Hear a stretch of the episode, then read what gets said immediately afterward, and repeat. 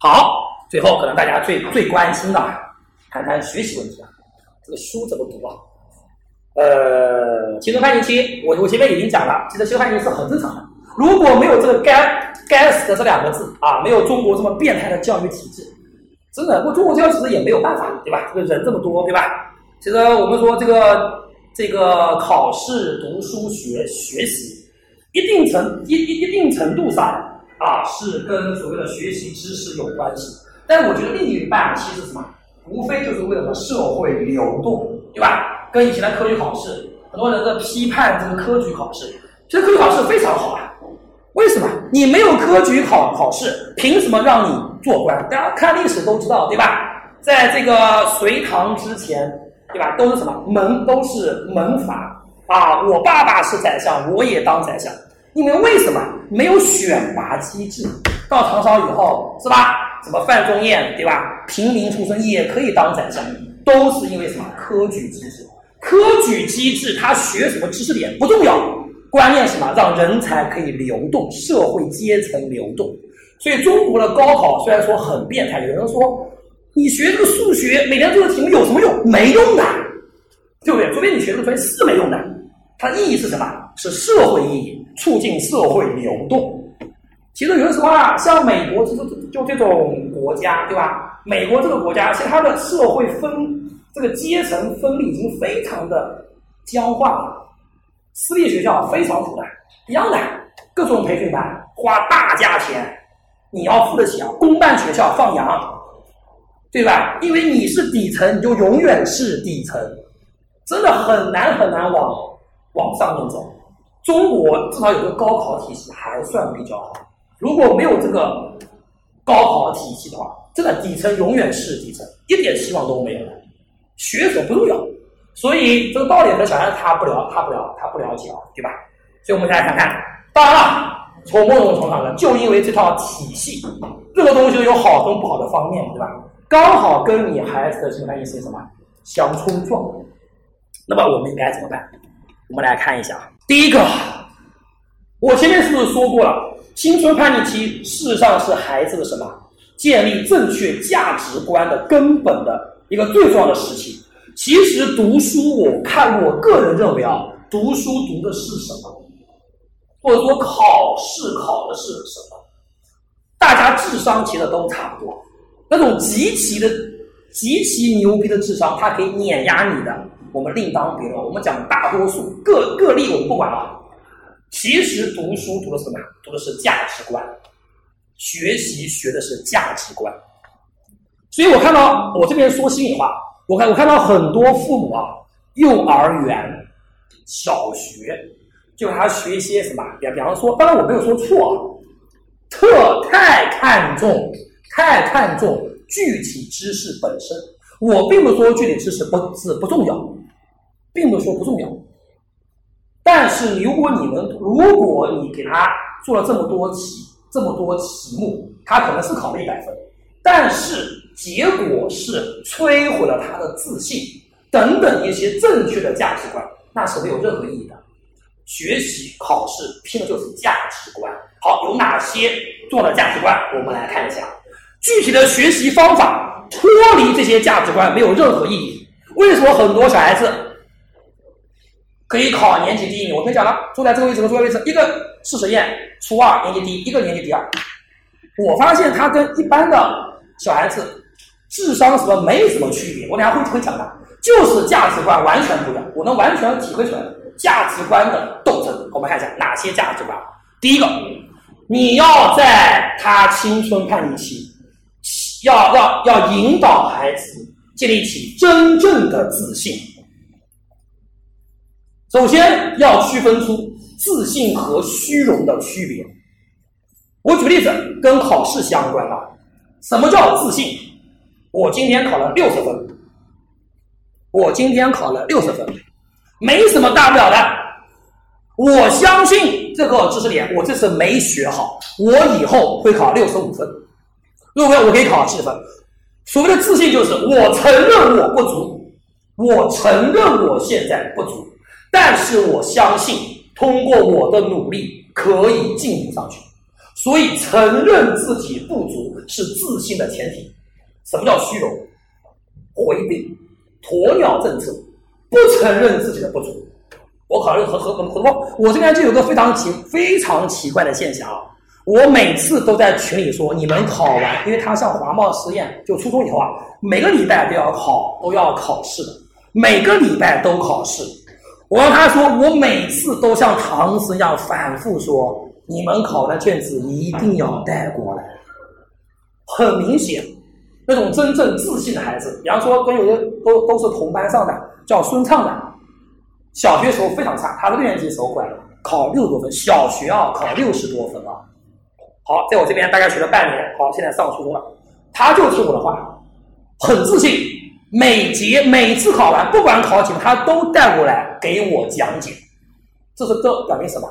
表明他承认自己不足，我不回避问题，我来解决问题。好，现在他是新华中学的，期中考试基本上全部考九分以上，全部考九分以上，花了一年时间就进就进不上了。有的同学怎么样？我打死他都不把卷子拿给我看，为什么？不好意思，怕老师骂，怕老师觉得我笨，这叫虚荣。所以自信跟虚荣的根本区别就是，自信的人承认自己不足，不足有什么关系啊？我改了就是了吧？虚荣人回避自己的问题，一个直视问题，一个回避问题。所以你们要让自己的孩子啊，直视问题。当然，前提是你们自己要直视问题。所以我为什么我一开始就说，你要解决青春叛逆期，父母不要回避问题，你们要自信，相信你们能跟孩子和平共处，对不对？好，所以这个啊，第二个，如何看待自己的先天不足？每个人都有缺，都有缺点，都有缺点。学习好未必长得漂亮，是吧？对不对？你长得漂亮未必个子高，对吧？又个子高又长可可可可能你家比较穷，都有不足的。但是怎么看待这个先天不足？这一点我不得不讲。虽然说鸡汤上面，我确实还是挺佩服马云的，长得这么矬，矬到一定境界了，老婆还挺漂亮。为什么？他凭什么？当时马云还不算是特别有钱嘛，对吧？还。还不算这个，还没有发挥出来。他凭什么能娶到这么这么这么漂亮的老老婆？凭什么他他这么丑，又没有太多钱，对吧？凭什么他很自信？这是第一点。你自己都厌恶你自己，你怎么去让别人喜欢你？所以这个要是要跟小孩子灌输这个思维了，正视自己的不足。如果这个错误能改，我们就改；如果确实没法改，你长这样子我没法改，那你要是什么？通过其他的发挥优势来弥补自己的不足，所以我必须说出来。很就很多人说什么木桶理论，我相当反对木桶理论。说啊，这个桶的水的容量可以加多少水，是取决于最低的那块板。所以有些缺点是没法克服的。真的碰到这一点怎么办？最怕孩子不自信。对吧？好怎么样？你要说马云长长得矬没关系呀，他口才好呀，他很幽默呀，对吧？他创业呀，他有钱呀，在这些人在这些东西的在这些优点的面前，长得丑算什么？一阵风就吹就吹过，对不对？所以啊，这叫做自信，正视错误，对吧？真正发挥自己的优点。如果如果那些缺点不能回不能改变的话。如何看待别人的评价？这里的小孩子啊，在青春叛逆期特别明显。我举例子，名字我就不说了，也是华贸的啊。另外一个华华贸，他小学六年级、五年级就带我这边去了，成绩非常好。父母啊，也是这个工作什么都比较好的，家庭条件都非常好。现在在华贸非常非常叛逆，我都握不住。后来我没多多时间去他，也是三头两天被班主任。父母叫到，叫到这个学校去。他妈妈自己也是当当老师，他妈给我发微信说：“哎呀，我觉得我的女儿就是教育失败。”初二，直接这样说，我女儿就是教育失败。我觉得怎么会教育说以前都挺都挺好，对吧？其实什么？后来我跟这小女孩我们交流过，但是我也知道这个交流没有用。她跟我讲心里话了。但是他已经我说已经叛逆了，你就没有用了，对吧？只能等他自愈。他跟我说是什么？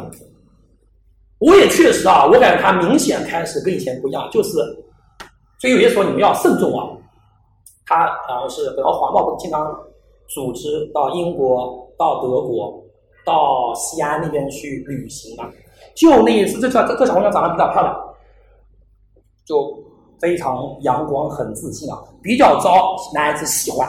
结果成为部分女孩子的众矢之的，真的，真的，你优秀，别人看不惯你，然后他又跟我说各种诽谤，就是欺凌，学校霸凌，真的，然后他就他就开始否定自己了，然后他就开始跟那些跟那些人斗了，然后各种各种反正反正乱七八糟东西全部出来，他在学校里他也学不进进进去，整个就这样子，所以为什么会这样子？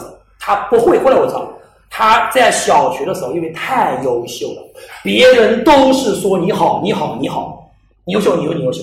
他不知道。有这么道理啊，这个什么木秀于林，风必摧之。这个道理是因为父母没有灌输。当然了，因为出了这个事情，我们事后诸葛，跟你们讲一下。有的时候过于优秀，来给大家讲一下，万一优秀没有什么不正，没有什么不正确的，关键是你有没有一颗心。支撑起你的优秀，范冰冰很牛逼，范冰冰是吧？当然，虽然说现在被打击成啥，我觉得范冰冰有句话讲讲的非常好。对呀，我不怕别人回这个诽谤我，对吧？诽谤人我越越多，说明我越我越强啊，对不对？诽谤有什么关系啊？对不对？所以有的时候是大家要搞清楚啊。可能各位家长有的孩子很优秀，一定要注意啊，你的技能优秀跟你的心理优秀。不一定是成正比的，你要有一颗什么真正支撑得起你优秀的心，这很重要，这很重要。因为说实话，大家对我这种感觉是吧？你做的非常好，一定有人看不惯你，看不顺眼就打击你，然后你就开始对吧？被套进去了。这你要跟他讲，你应该怎么去处理这样的事情，怎么避免这种悲剧啊？对吧？封闭吹之吧？不是说否认他。优秀，你应该调怎么调整自己的心态？但是具体怎么调，怎么调整？我也今天讲了，我只讲原理，讲事实，具体的方法不同小孩不一样，你们自己看。第四个，如何达成自己的目标？这一点我也要讲，我要讲一下。呃，一定要跟小孩子说，没有什么东西是一步可以完成的，要学会切分目标。一定要学会切分目标，其实这也是给自己创造自信。我举例子，为什么我这边有很多小孩子确实进步还是比较大？虽然说不是全部成啊，其实我就用用这个方法。比方说，大家可能各位家长都有都有感觉，有小孩子刚过来的时候，我不要求你马上默写单词都会默，我我要求的是什么？你只要看到这单词，知道是什么意思就够了。先达成这个目，达成这个目标。一步一步来，但是这个目标跟考试分数有关吗？不是直接相关。所以很多时候你不能紧盯到我考试分数最终极目标怎么样，你要想到我怎么达成这个目标，怎么切分目标，一步一步来，对不对？你到北京去说哇，北京这么远，那你不要这么说，我我我先到杭州行不行？是吧？我先到南京行不行？切分目标非常重要。其实，在切分目标过程当中，其实也是慢慢给他积累自信，对不对？所以啊，要让孩子要说什么？要学会自己去切。我一个大的目标，怎么变成若干个小目标？小目标怎么一点点下来？好，这也是一个建立自己的一个特一一个什么方法和途径。第三个，如何面对挫折和失败？太正常了。有同学跟我说：“张老师，我的单词默了这么多遍了，怎么还是默不下来？”我说废话，你默多少遍？我都默了三遍了，五十遍再过来讲话，对不对？是吧？很正常。